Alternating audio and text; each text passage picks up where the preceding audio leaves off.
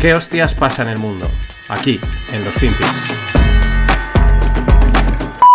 and ban the number of bullets that go in a magazine. There's no no need for any of that. I love my right wing friends who talk about the tree of liberty is water with the blood of patriots. Give me a, if you need to work about taking on the federal government, you need some F-15s. You don't need an AR-15. I'm serious. Think about it. And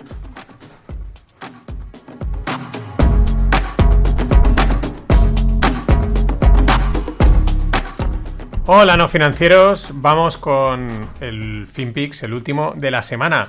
Eh, bueno, eh, aquí tenemos a Biden hablando eh, de, de, la toma, de cómo tomar el gobierno, ¿no? Utilizando F-15s y luego menciona los AR-15. Bueno, esta es otra de sus liadas, de las típicas de que ahora dice esto, dice lo otro, de parte de esa condición que tiene, porque tampoco vamos a decir y no sabemos cuál es, ¿no?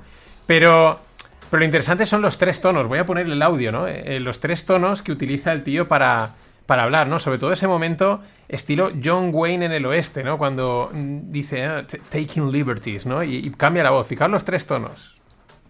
And ban the number of bullets that go in a magazine. There's no no need for any of that. I love my right-wing friends who talk about the tree of liberty is water with the blood of patriots. If you need to work about taking on the federal government, you need some F-15s. You don't need an AR-15. I'm serious. Think about it. Este, esto es lo que me ha llamado la atención, ¿no? Esos tres tonos. Al final es como el más típico. Al principio, no need, no need. Y luego el, el taking of liberties, que pone así como la voz bastante más grave. Bueno, era más la anécdota del vídeo, porque yo creo que tiene eh, todo, pues como los tres tipos de Bidens en uno mismo. Y, pero bueno, vamos hoy con un variado de FinPix y, y ya el lunes, pues eh, volvemos con el, con el World Economic y sus. con el World Economic Forum y sus, eh, pues, sus disparates, porque no paran.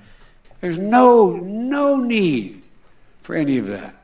Eh, por cierto, Trump empieza a coger su ritmo para la, para la candidatura. El 28 de, de, de enero, perdón, tiene prevista su primera aparición pública para, pues eso, para empezar a lanzar, a mover, eh, pues para optar a ser presidente en el 2024.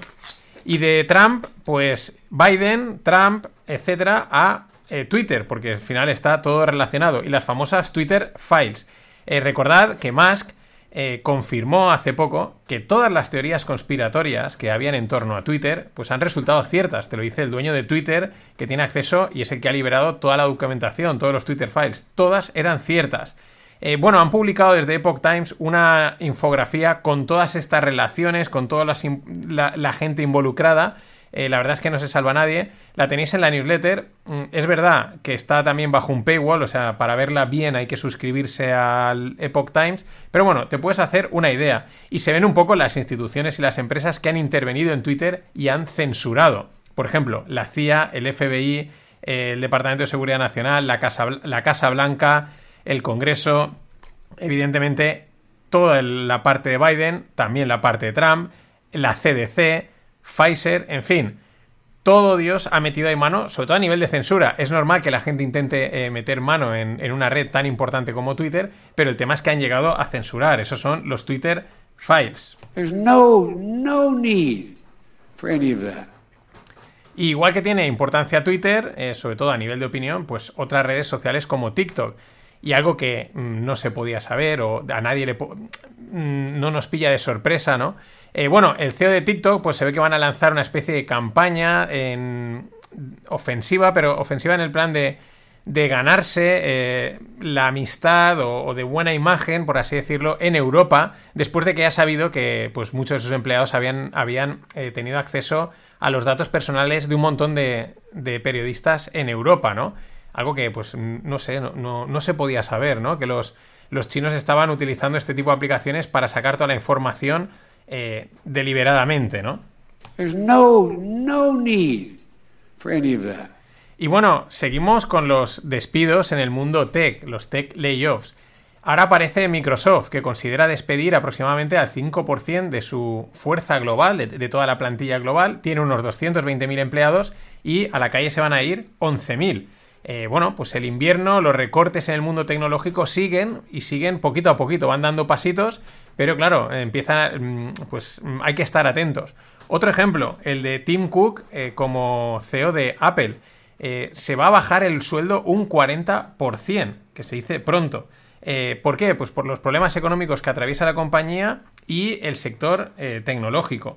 Mm, va a pasar a cobrar 49 millones de los 84. Eso es lo de menos. O sea, esta gente gana, estas empresas ganan mucho dinero y si cobran 49 como si cobran 150, eso es lo de menos, está creo que justificado debido al, a la importancia y a lo que consiguen para las empresas. El tema es que se va a recortar un 40% del sueldo eh, en, previsión de lo que prevén, ¿no? Eh, lo cual es bastante también llamativo, ¿no? Para que quizás si luego vienen malos datos, no decir, oye, tú estás cobrando una pasta. No, no, yo ya me lo bajé. Y si esto lo está haciendo la niña bonita, eh, la joya de la corona del mundo bursátil, porque Apple es la empresa, pues probablemente sea ahora mismo, en los últimos tiempos, la mejor empresa del mundo en todos los. en, imagen, en facturación, en todo, pues mm, imagínate el resto. No, no need for any of that. Y no need for any of that. ¿eh? Es que se tiene que quedar. Y vamos, por ejemplo, claro, ¿qué es lo que ha sucedido? Pues que además de la recesión y de este invierno mm, tecnológico que se, que a nivel de inversión, de, desarrollo, que se, que se, empieza a ver en, el, en, este sector, claro, se agrava por las dudas eh, que surgen eh, respecto al número de usuarios reales o este tipo de prácticas que el primero en destacarlas ha sido eh, Elon Musk. Fue el primero que al intentar comprar eh, Twitter dijo, oye, aquí quiero saber cuántas cuentas son falsas, cuántos bots hay, etcétera, ¿no? Es el primero que ha intentado levantar la manta de eso. Ahora tenemos otro ejemplo. Eh, ha habido un fraude de una joven llamada Charlie, Charlie Javis a JP Morgan. Le vendió su startup llamada la FinTech Frank por 175 millones. Y les decía que es que 4 millones de estudiantes universitarios utilizaban su software. Eh, luego, posteriormente, verificaron que solo eran 300.000. Y este es, mm, pues bueno, es otro ejemplo, ¿no? Ah, evidentemente, faltaron controles, falta lo mismo que hizo Trump, pero también eh, las cosas como son, esto ha sido un desfase y es muy fácil alterar el número de usuarios, modificarlos, poner una granja de bots en el otro lado del mundo y que te genere cuentas, en fin, se presta mucho a esto, sino que se lo digan a FTX, el cripto, del que luego hablaremos. Y vamos con la batalla de la inteligencia artificial. Eh, Google, que era, decían todo el mundo, oye, ChatGPT, eh, le ponen entredicho a Google, ¿qué va a pasar? Bueno, pues Google ya ha lanzado su inteligencia artificial que se llama Sparrow.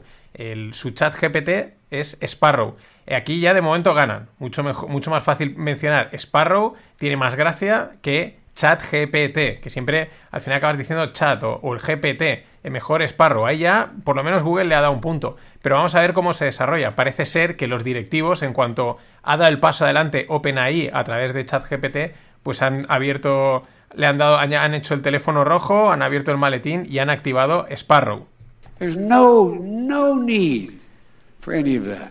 Pero siguiendo con el tema de ChatGPT, eh, según la información de un fondo, de una investigación que se ha hecho, eh, OpenAI, que es la dueña de ChatGPT, habría contratado a keniatas, a gente de Kenia, mm, por menos de 2 dólares la hora para que hagan de ChatGPT algo menos tóxico. Al final, eh, uno de los problemas más difíciles que tiene cualquier foro, cualquier red social o cualquier tipo de aplicaciones es la curación de contenido. Eh, ¿Qué es tóxico, qué es no? Eh, al final, a día de hoy, un sistema automático, el problema es que o se pasa o se queda corto, o te lo censura todo, o aquí pasa cualquier cosa. Esa línea en realidad es muy sutil porque a veces se habla en un tono irónico, a veces es, está, es figurado, otras veces no, y eso es difícil. Al final han tenido que recurrir a pagarle dos dólares a gente de, eh, de Kenia. Y siguiendo con las redes sociales, pues Tinder prepara eh, o tiene en marcha, está ahí testeando, una versión pro. Tinder ya sabéis que es la aplicación de ligar. Eh, pero a un precio de 500 dólares al mes. Nada más y nada menos. Claro, aquí volvemos a lo de antes. En este tipo de aplicaciones ya es extremadamente fácil generar esperanzas eh, generando perfiles falsos, eh, bots y tal, y la gente evidentemente se lo cree, ¿no? Te está escribiendo una chica tal, no sé qué. eso por un lado, con lo cual se presta muchísimo a, que, a, ese, tipo de malas prácticas, pero luego está pues que el negocio del sexo, guion amor, según como cada uno lo, lo gaste, pues es algo que es una cartera sin fondo, 500, y si piden 1000 probablemente también la gente los pague.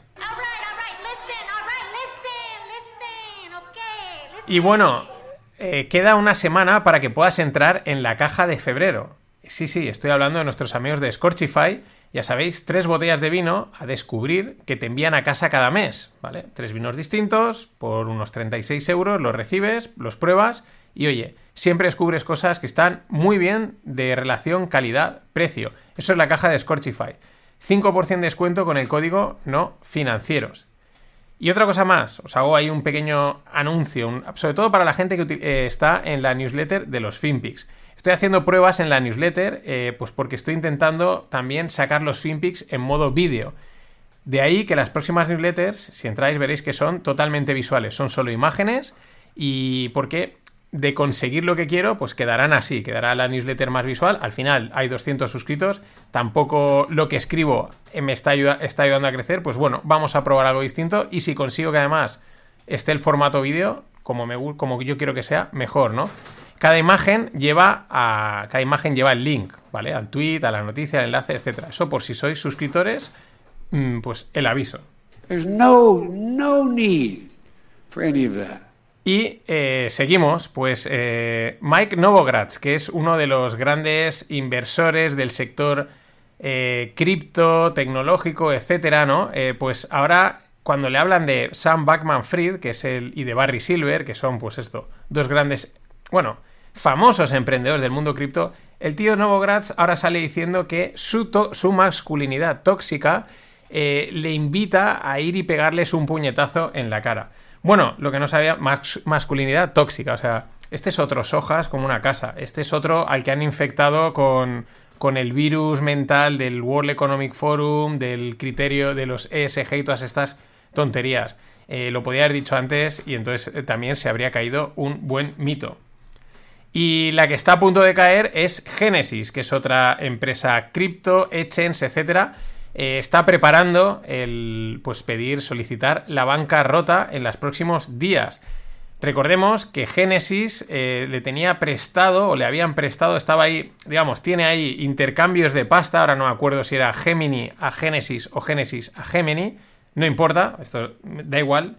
Eh, entre, bueno, pues eso, con Gemini, que es el exchange de los hermanos Winklevoss. Los hermanos Winklevoss son los que Zuckerberg le robó la, le robó Facebook, ¿no? Con lo cual, la cascada continúa. Si ahora cae Genesis, pues no es, no es, mm, no es en vano pensar que en breve pueda caer eh, Gemini de los, de los Winklevoss. Y más cosas del mundo cripto. En, en, los últimos días también ha habido una super redada en Estados Unidos a una empresa eh, llamada Bits Lato. Sobre todo han detenido al CEO.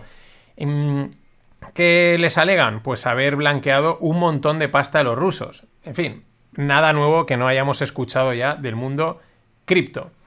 Y para finalizar eh, la semana, pues una locura de estas del que, que, mezcla cosas divertidas del mundo eh, tecnológico, viral y, de la comida.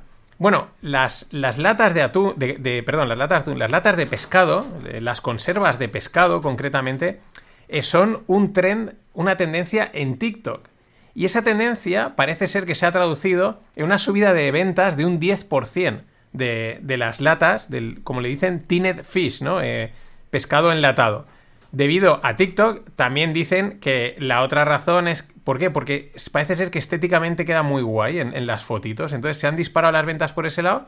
Por otro lado, son más baratas, con lo cual, en términos de inflación, eso se nota, y sostenibilidad, etcétera. Pero es una cosa llamativa, que de repente la latita de atún o la latita de sardina se dispare porque la gente ahora la está comprando eh, porque la sube a TikTok. Pues si lo enlatado ha sido una maravilla siempre. ¡Vivan las conservas! Nada más. Hasta el lunes. Ladies and gentlemen, the weekend.